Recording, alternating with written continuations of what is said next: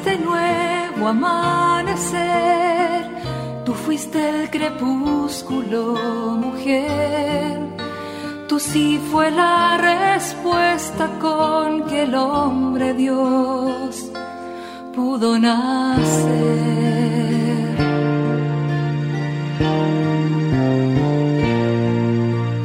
No solo existen las malas noticias, te invitamos a escuchar esta buena noticia que Jesús, que se hace hombre, hoy tiene para nosotros. Que me hable tu palabra, necesito hoy, Señor, de tu alimento.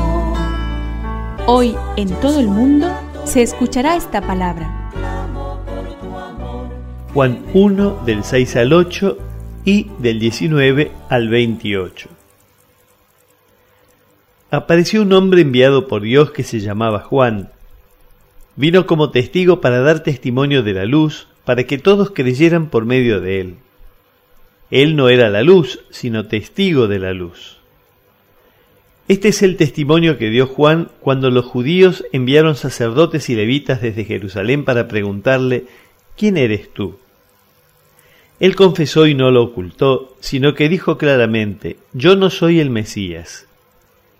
¿Quién eres entonces? le preguntaron. ¿Eres Elías? Juan dijo, no. ¿Eres el profeta? Tampoco, respondió. Ellos insistieron, ¿quién eres para que podamos dar una respuesta a los que nos han enviado?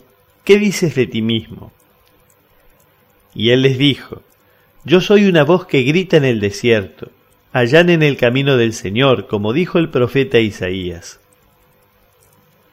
Algunos de los enviados eran fariseos y volvieron a preguntarle, ¿por qué bautizas entonces si tú no eres el Mesías, ni Elías, ni el profeta? Juan respondió, yo bautizo con agua, pero en medio de ustedes hay alguien al que ustedes no conocen. Él viene después de mí, y yo no soy digno de desatar la correa de su sandalia. Todo esto sucedió en Betania, al otro lado del Jordán, donde Juan bautizaba.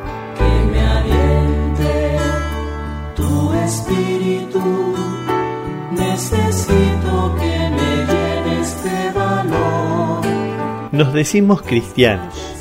Desde niños nos han hablado de Jesús. Pensamos que lo conocemos, que lo sabemos todo acerca de Él. Ya no hacemos ningún esfuerzo por acercarnos a su persona es bueno que escuchemos las palabras del Bautista.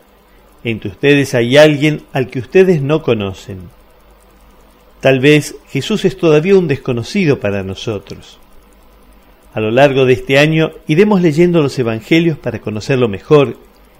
Iremos viendo qué dice Jesús y cómo vive. Será una manera sencilla y práctica de conocerlo y sintonizar con él. Madre del mundo, virgen paciente,